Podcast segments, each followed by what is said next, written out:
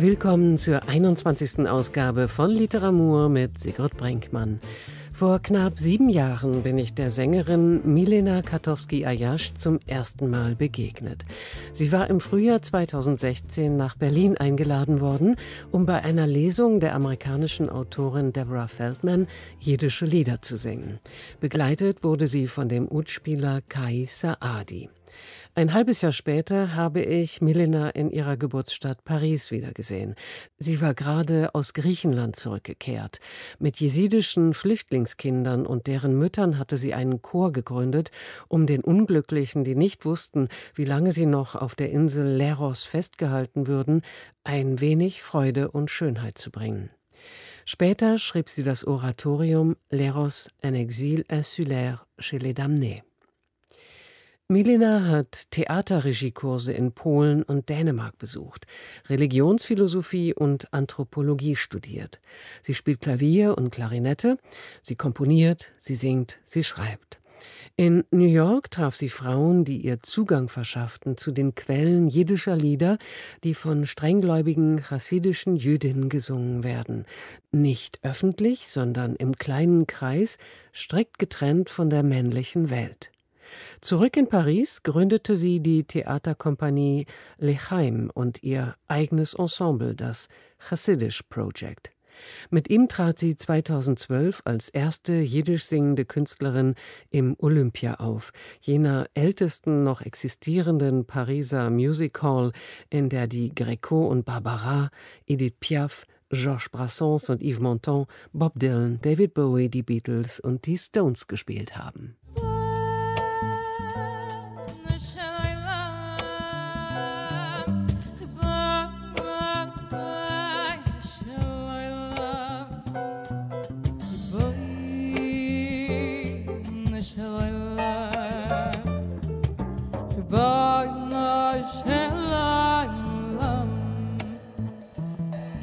À doux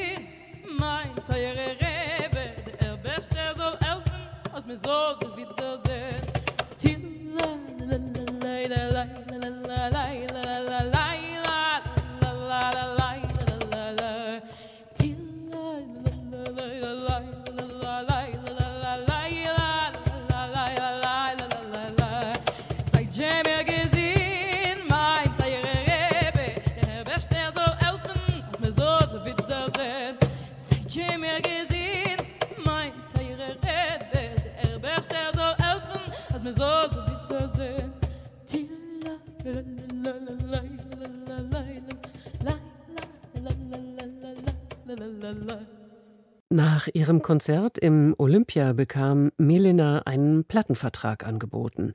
Sie lehnte ab, weil die Produzenten verlangten, dass sie mit namhaften Instrumentalisten ins Studio ginge. Loyalität gegenüber ihren Musikerfreunden war ihr wichtiger als persönlicher Erfolg.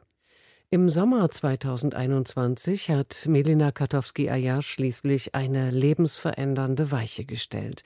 Sie hat Frankreich verlassen und ist in Israel eingewandert. Die Gründe dafür sind vielfältig. Der latente und offene Antisemitismus in ihrem Geburtsland ist einer, ihr Verlangen nach einem spirituellen Leben ein anderer. In Israel stehen ihr Tonarchive offen, in denen sie einem andernorts verleugneten oder bereits ausgelöschtem, auf jeden Fall aber verschlossen gehaltenen kulturellen Erbe nachspürt. Ihre Versuche in Algerien, dem Geburtsland ihres Vaters, Notate von Liedern in der judäo-berberischen Tradition zu finden, scheiterten bisher. Die Suche führte sie auch nach Marokko, wo gegenwärtig noch etwa 2000 Menschen die Berbersprache Tamasik sprechen. Mit einigen jungen Leuten hat Milena vor Jahren Musik aufgenommen. An einem Nachmittag im Januar 2023 habe ich Milena Katowski-Ayash in ihrem Zuhause in Enkerem besucht. Donc Enkerem, euh, c'est un village qui fait partie de Jérusalem et qui ressemble à un village du sud de la France ou peut-être du sud de l'Espagne et qui est euh, à la frontière de la forêt de Jérusalem, qui est même dans la forêt de Jérusalem. Ein Kerem ist ein hügeliges Dorf, das zu Jerusalem gehört und ein bisschen an Dörfer in Südfrankreich und Südspanien erinnert. Es liegt am Waldrand und ist terrassenartig angelegt. Unten im Dorf befindet sich die Quelle, aus der Maria Wasser getrunken haben soll, als sie mit Jesu schwanger war. Maria war auf dem Weg zu ihrer Cousine Elisabeth, die ein Kind von Johannes dem Täufer erwartete. Ein Kerem wird mit Fruchtbarkeit verbunden. Die Quelle ist heute leider fast versiegt, aber Landwirtschaft gab es hier schon zu Zeiten des zweiten Tempels und der Römer. Hier wurde einmal Wein angebaut. Die Natur, die Landschaft ist wirklich wunderschön. Et voilà, qui font toute la, la procession jusqu'à l'église euh, de Saint-Jean le Baptiste et qui passe euh, donc Rehova Maayan, rue de la Source. Für Christen ist Ein Kerem ein heiliger Ort. Pilger aus aller Welt kommen hierher. Die Prozession hoch zur Kirche von Johannes dem Täufer führt durch die Straße Ha-Mayan an der Quelle vorbei. In dieser Straße befindet sich auch die Synagoge, in der ich beten gehe. Sie heißt Kretschme. Kretschme ist das jiddische Wort für Kneipe. Das ehemalige Restaurant wurde von Grund auf renoviert und jetzt hat dort eine anthroposophisch ausgerichtete religiöse Schule Platz. Sie ist mit Kalligraphien geschmückt. Es gibt eine Sammlung von Marionetten. Die Synagoge ist so etwas wie das Nervenzentrum der Familien, die dort zum Beten zusammenkommen. Wegen ihr bin ich hierher gezogen. Auch wegen der Leidenschaftlichkeit, mit der dort gebetet wird und weil ich das Leben dieser Gemeinde schön finde. Gegenüber der Synagoge liegt der Bustan. Das ist eine Art Unterholz, ein dichtes Buschwerk. Wege führen zwischen hohen Bäumen durch. Es ist wirklich ein kleines Paradies, zu dem alle Leute von überall herkommen. Euh, on a vraiment l'impression euh, d'être dans un paradis, un Gan Eden. Voilà, donc c'est un lieu où les gens viennent de tout le pays. Est-ce que tu as pu faire du théâtre ici parce que ça t'en a fait? In Frankreich hast du eine eigene Theatergruppe gegründet. Du bist nach Leros gefahren, um mit Geflüchteten zu singen. Hier in Israel begegnest du so vielen Fremden, Neueinwanderern wie du. Wie lebst du mit ihnen? Beaucoup d'étrangers, des immigrants, des olim chadashim. Et euh, comment tu vis avec eux? C'est sûr que quand je suis arrivée ici, mon rêve de créer un théâtre, un lieu et un lieu dans la nature, bah, bien sûr, il s'est matérialisé. Après, euh, il faut pouvoir euh, le faire dans le concret. Sicher, als ich hierher kam, gab es den Wunsch, ein Ensemble zu bilden und einen Ort in der Natur zu finden, aber ihn umzusetzen ist etwas anderes. Ich habe anfangs ein schon fertiges, bereits aufgeführtes Stück neu geprobt. Es heißt Der Prozess der Verstummten. Es geht darin um das Schicksal der nach Israel ausgewanderten französischen Juden. Das Stück kam 2022 in die Vorauswahl für das Theaterfestival in Akko. Wir haben im Wald geprobt. Man muss ja nicht unbedingt dort etwas kreieren, wo man wohnt. Et donc j'étais dans ce qu'on appelle un rénové depuis 40 ou 50 ans. Donc on vivait dans des conditions euh, assez précaires. Als ich in Israel ankam, habe ich zuerst in einem Heim für Einwanderer gewohnt. Es lag in Anona, im äußersten Osten von Jerusalem, an der Grenze zu umliegenden arabischen Dörfern. Ich war in einem Merkas Kleta untergebracht. Dieses Zentrum für Immigranten wurde bestimmt seit 40, 50 Jahren nicht mehr renoviert. Die Unterbringung war wirklich sehr dürftig. Wir haben die Grammatik des Hebräischen gelernt und Vokabeln, aber nicht, wie man spricht. Das gehört zu den Paradoxien von Juden in der Diaspora. Hebräisch ist unsere Sprache, aber wir müssen sie erst erlernen. Ich habe mit ein paar Leuten eine Theaterwerkstatt ins Leben gerufen. Wir wollten einander helfen bei den Schwierigkeiten, die auftauchen, wenn man alles hinter sich gelassen hat. Und wir wollten endlich Wörter über unsere Lippen bringen. Seitdem habe ich bestimmt fünf, sechs Theaterprojekte entworfen, aber das Theater hat in Israel nicht den Stellenwert wie in Deutschland oder Frankreich. Man muss kämpfen, wenn man eine Spielstätte sucht und wenn man von Aufführungen leben möchte. Zurzeit schreibe ich also mehr. Das Leben hier ist ein Theater. Man lebt hier mit der Bibel. Sie ist die größte epische Tragödie, die je geschrieben wurde. Vielleicht ist es auch gerade nicht die passende Zeit fürs Theatermachen. Donc, euh, peut-être qu'il n'y a pas le temps pour le théâtre. Milenas Gedichte gleichen poetischen Tagebuchaufzeichnungen. Sechs Monate nach ihrer Einwanderung nimmt sie den Zug nach Tel Aviv, um das neue Leben zu feiern. Es zieht sie nach Jaffo, wo sie einem persischen Händler beim Teppichbürsten zuschaut. Auf dem Meer segelt ein Boot, arabische Kinder umspringen am Strand einen Hund, kleine Jungen mit Kieper bauen Sandburgen. Vom Allerhöchsten erbittet sie, dass er sie einem Wesen begegnen lässt, mit dem sie ihr ganzes Leben zu teilen bereit ist, bevor sie in die Shabasi-Straße einbiegt und hinter hohen Fenstern Ballettschülerinnen erspäht, die zu einem Präludium von Chopin anmutige Bewegung ausführen. La poésie, c'est. Comment dire, c'est foudroyant. Donc c'est un, c'est un jet. Et j'écris en quelques minutes comme ça. Et donc dans, dans cette vie qui va, qui va très vite et qui est ardente, euh, le format de la poésie est possible. Poesie, die geschieht blitzartig. Das ist ein Wurf, für den es nur wenige Minuten braucht. Zu diesem Leben hier, wo alles so schnell geht, wo immer alles brennt, passt die komprimierte Form des Gedichts. Um einen Roman zu schreiben, braucht es so viel mehr Ruhe, selbst wenn Not und Verzweiflung einen antreiben. Aber bislang gibt es in meinem Leben zu viele Unsicherheiten. Mein Status ist fragil. Meine Gedichte sind Schreie oder nächtliche Gesänge, die ich tagsüber notiere. Ich schreibe auf Französisch und jedes Mal stelle ich mir aufs Neue die Frage, wer liest sie? Wer wird sie verstehen? Können meine Worte Grenzen überwinden? Versteht man mich auf der anderen Seite? Sie sind eine Art Leuchtfeuer. Ich kann gar nicht anders als Lyrik schreiben. Sie brennt in mir, und nie war die Frage der Sprachen und der Übersetzung gegenwärtiger in meinem Leben als jetzt. Ich wechsle hier ständig von einer Sprache in die andere, von meiner französischen Muttersprache ins Englische und ins Hebräische, das ich noch nicht so gut beherrsche, weil ich es erst seit anderthalb Jahren lerne. Dazu kommt noch die Sprache des Körpers und die des Schweigens. Seitdem ich hier lebe, höre ich sehr viel mehr zu. In ein Gruppengespräch zum Beispiel kann ich mich nicht so ohne weiteres einbringen. Depuis que je j'écoute peut-être beaucoup plus. Parce que dans une conversation en hébreu, dans un groupe, je ne peux pas forcément euh, pénétrer facilement. Und es schaffen, dass man dir zuhört. Aber hast du vor, auf Hebräisch zu schreiben? Oui, je l'ai déjà fait. J'ai déjà écrit en hébreu. Euh, tu sais, c'est peut-être aussi cette. Ce jugement euh, français euh, de la, de la perfektion euh, linguistique et, et Ja, ich habe es schon versucht. Vielleicht hemmt mich der typisch französische Hang zur sprachlichen Perfektion. Und auch mein eigener Anspruch. Ich finde alles zu einfach und denke, dass Texte nicht gut genug sind, um sie zu teilen.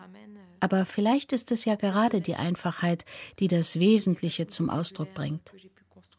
Mein Traum ist es, Lieder auf Hebräisch zu schreiben. Ich singe, ich bin Sängerin. Warum habe ich meine Lieder nie gesungen? Weder auf Französisch noch auf Englisch. Ich schreibe Theaterstücke, ich schreibe für die anderen, aber singen, das ist der intimste Akt. Und in welcher Sprache möchte ich singen und mich zeigen? In welcher Sprache singe ich meine eigenen Worte? Zehn Jahre lang habe ich Lieder auf Jiddisch gesungen. Und in welcher Sprache kann ich hier in Jerusalem in Ein Kerem singen? Welche Worte kann ich benutzen, um diejenige zu werden, die ich bin? Ich in meinem innersten Kern als menschliches Wesen. Als Immigrantin entblößt man sich immer und man erschafft sich neu.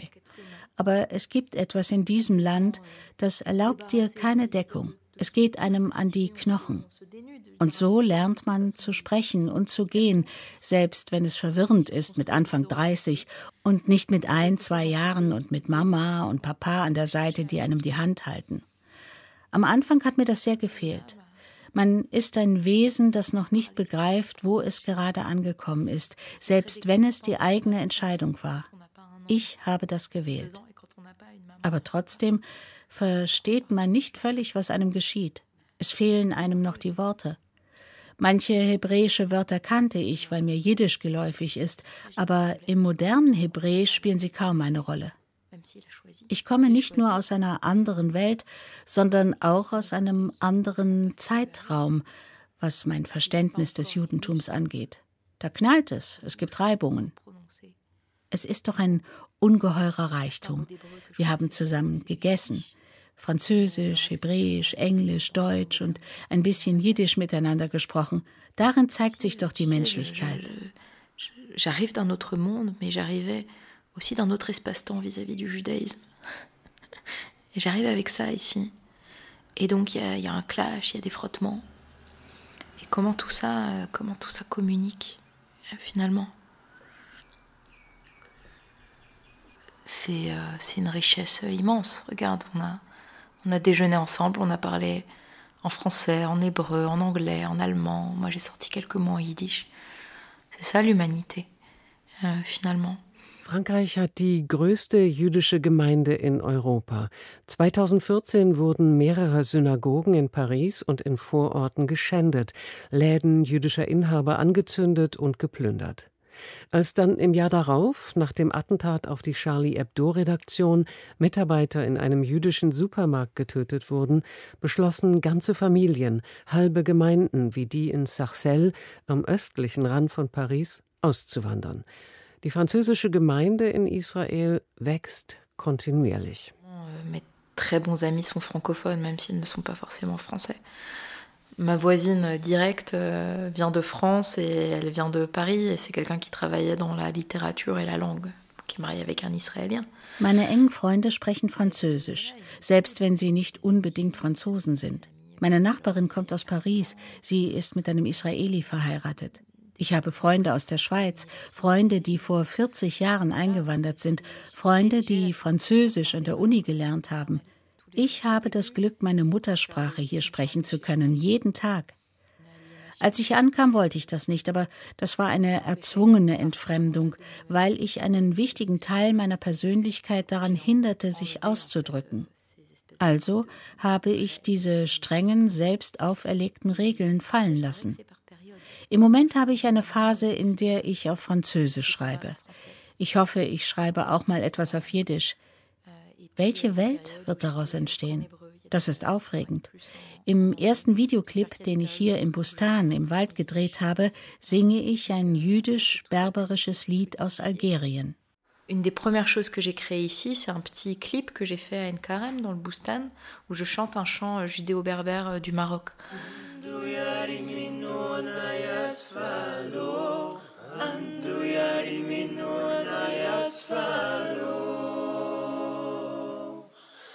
andu yari minu na yasfanu andu yari minu na yasfanu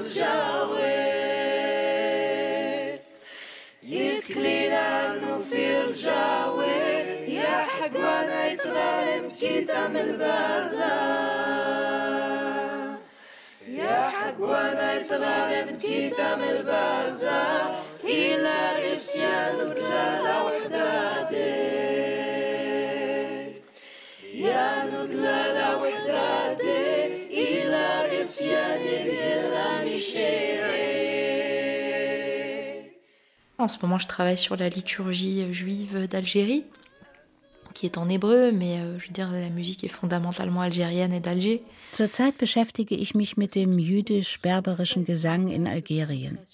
Der Text ist hebräisch, aber die Musik steht klar in einer algerischen Tradition. Alles, was wir tun, unsere Handlungen, das, was wir erschaffen, bilden den Stoff unserer Existenz. Ich habe hier meine zweite Geburt erlebt. Das Theater, das ich im Einwandererzentrum gegründet habe, habe ich Theatron Haleda genannt, das Theater der Geburt. Darum geht es für mich. Wir werden geboren, nur dass es keine Hebamme gibt, die uns dabei hilft, auf die Welt zu kommen.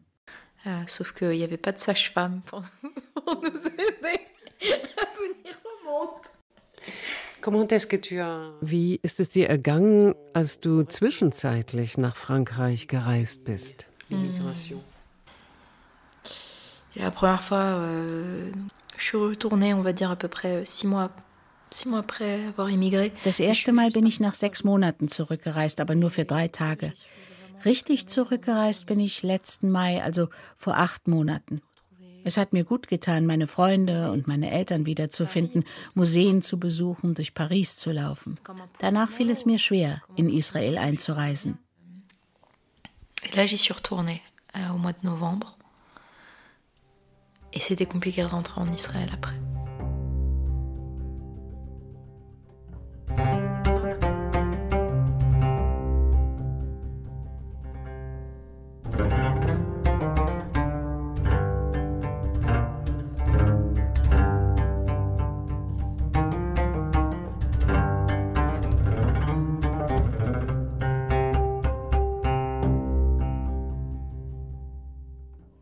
Percées, des campagnes dépeuplées, granges abandonnées, un théâtre potentiel à créer. Ce n'est pas ici. Ce ne sera pas ici. Entvölkerte Landschaften durchquert, verlassene Scheunen, potenzielle Theaterorte? Hier nicht. Hier wird es nicht sein. Sie sprechen zu mir tief im Inneren meines Ohres, die Worte des Ursprungs, Ben Adam, Jerusalem, tief in mir, der Wald in den Poren, die Torah, um zu atmen, und die meinen dort drüben, die um ihr Leben kämpfen und die ich stark vermisse. Ich komme aus dieser Erde, jüdisch, die ihr Recht auf Leben hinausschreit, ein Dasein begründet, so dauerhaft wie möglich, so gerecht wie möglich. Ja, auch ich leide an den liberalen Auswüchsen, daran, in einem Staat zu leben, in dem Gewalt und Kapital die Wunden einer ganzen Generation geworden sind, die nicht mehr weiß, wo sie wohnen kann, wie sie überleben kann.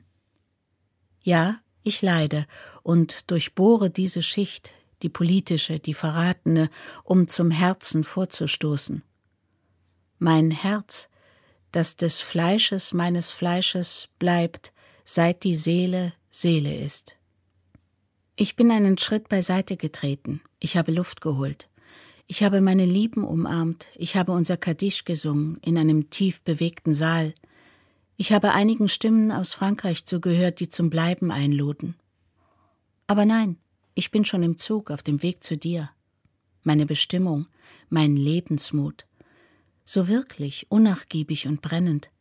Auf dem Weg zu dir, wo das Gebet den Ablauf der Tage bestimmt und wo ich durch Weinen, durch Gesang und durch Hartnäckigkeit Hoffnung schöpfe für das Heute und das Morgen an der Seite der Kinder, die bald geboren werden. Geschrieben am 2. Dezember 2022 im Zug von Lyon nach Paris.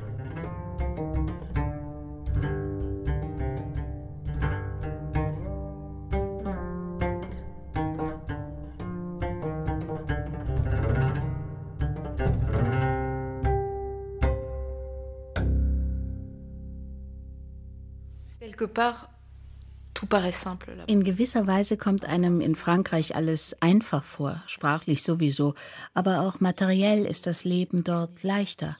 Hier muss ich mein Leben neu aufbauen und der Alltag ist rau. Das Leben ist rau hier.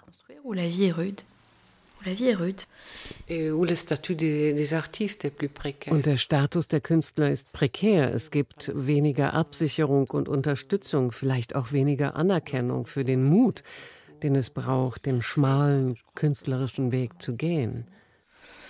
Äh, Künstler haben hier keine Stellung. Deshalb verlassen so viele das Land und gehen nach Deutschland, Frankreich oder in die USA. Andererseits gibt es hier einen extrem starken Ausdruckswillen, nicht unbedingt im Theater, aber im Tanz, in den bildenden Künsten, in der Musik. Die schöpferische Kraft ist umwerfend. Die meisten meiner Freunde und Kollegen versuchen an vergessene, verschwundene Traditionen, insbesondere in der Musik, wieder anzuknüpfen. Oft hängen Familiengeschichten daran. Sie erforschen jüdische Musik und auch Tanzformen aus Jemen, Irak und Algerien. Wir verbinden Tradition mit der Gegenwart, so wie wir sie in Israel erleben im Dialog mit der Welt. Ich glaube, dieses Land wird weiter bestehen, wenn es im Dialog mit dem Rest der Welt und mit seinen Gemeinden bleibt. Je pense que ce pays existe et doit exister, mais il ne peut exister qu'en dialogue avec le reste du monde et avec ses communautés. Euh, das wäre eine Aufgabe für dich als Immigrantin, die gegenwärtig noch in zwei Welten lebt, aber sich hier immer mehr verwurzelt, Künstler einzuladen. Jene, die gegangen sind, wie auch die, die noch nie in Israel waren. se montrer, montrer euh, et monter leur travail en Israël.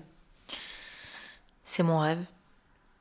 C'est mon rêve, euh, je dirais d'autant plus à Jérusalem. Das wäre mein Traum. Zugang zu Jerusalem zu gewinnen, das wird einem nicht leicht gemacht, aber die Stadt ist faszinierend. Meine französische Kompanie Lechaim hat zwölf Jahre existiert. Ich würde hier liebend gern ein festes Haus haben, nicht nur die Verstummten. Es sollte ein Ort sein, an dem ausgebildet wird, an dem Recherche möglich ist und wo einheimische und ausländische Gruppen sich begegnen können, egal in welcher Sprache. Ein Ort der Möglichkeiten, den man braucht, gerade jetzt, wo die Möglichkeiten mehr und mehr schrumpfen. Jerusalem hat eine kosmopolitische Kraft. Ich bin mir nicht so sicher, ob Berlin und Paris da mitziehen können, allem Anschein zum Trotz. Ich möchte das Verborgene ans Licht holen. Hier sind die Dinge versteckt. Warum ist Jerusalem eine heilige Stadt? Das Heilige offenbart sich nicht so einfach. Es ist nicht da, man lebt in der Erwartung. Es steckt in den Beziehungen, den Bindungen, in dem, was wir hervorbringen. Sacré, il est dans les relations, il est dans ce qu'on va forger, dans ce qu'on va creuser aussi.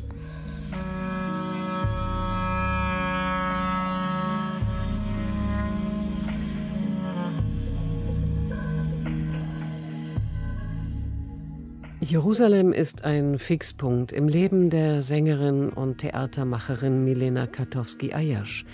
Es kann sein, dass sie demnächst zu musikgeschichtlichen Recherchen nach Deutschland, Nordafrika und Kanada aufbricht. Moshe Sakal ist in Tel Aviv aufgewachsen. Er hat viele Jahre in Paris gelebt, dann wieder in Israel, wo seine Romane mit Preisen ausgezeichnet wurden. Vor drei Jahren hat Moshe Sakal sich wieder für ein Leben in der Diaspora entschieden. Den Schritt, nach Berlin zu ziehen, bereut er keinesfalls, aber er vermisst den Austausch mit seiner hebräisch sprechenden Leserschaft in Israel. In einem gut besuchten und deshalb ziemlich lauten Café habe ich Moshe Sakal getroffen und er hat mir von einem Buch des 1891 in der heutigen Westukraine geborenen Schriftstellers David Vogel erzählt. Vogel hat in Wien, Palästina und Berlin gelebt, ab 1933 in Paris.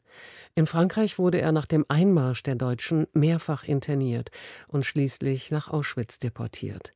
Dort wurde David Vogel am 10. März 1944 ermordet.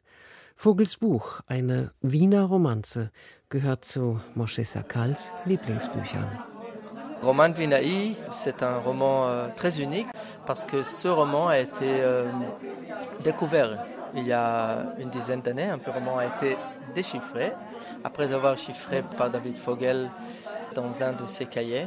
Der Roman Eine Wiener Romanze wurde erst 2012 in Israel publiziert. Es ist ein unvollendet gebliebenes Buch. David Vogel hat seinen Roman in einem bereits gedruckten Buch geschrieben, an den Rändern zwischen den Spalten. Er erzählt die Geschichte eines 18 Jahre alten, schönen jungen Mannes. Er ist jüdisch und kommt in Wien an. Ich musste beim Lesen an Balzacs Helden denken, die sich vornehmen, die Stadt Paris zu erobern. Und auch an Colette. Dieser junge Mann erobert nicht nur eine Stadt, sondern auch zwei Herzen. Das seiner Vermieterin, einer Art femme fatale, und das ihrer Tochter, die erst 16 ist. Die Mutter macht der Tochter unglaubliche Eifersuchtsszenen. Ich bewundere die verwegene Weise, in der Vogel das Thema der geradezu inzestiösen Dreiecksliebe angeht. Als israelischer Schriftsteller fasziniert mich Vogels Hebräisch. Man liest einen europäischen Roman. Als er ihn schrieb, wurde ja noch kein modernes Hebräisch gesprochen. Er musste es erfinden. Vogels Hebräisch ist poetisch. Es hat etwas sehr Frisches und zugleich etwas Zeitloses. Weil er so viele Wörter erfinden musste, gehört sein Hebräisch weder einer spezifischen Epoche an, noch einem einzigen Land. Ich empfinde seine Sprache als meine. C'est un hébreu qui appartient à toutes les époques, à tous les pays et qui est euh.